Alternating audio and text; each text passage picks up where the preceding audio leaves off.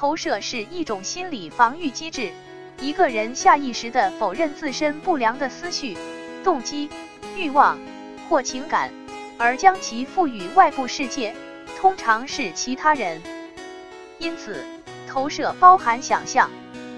这种行为的一个例子，可能是因为自己失败而去指责他人。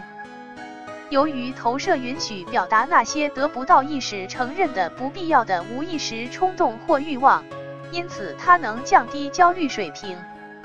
正是上海心理咨询网在社交恐惧中，自己觉察到脸红，投射为别人觉察到了自己的脸红，因此感到丢脸。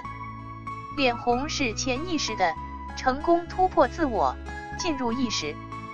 通过症状获取他人的关注。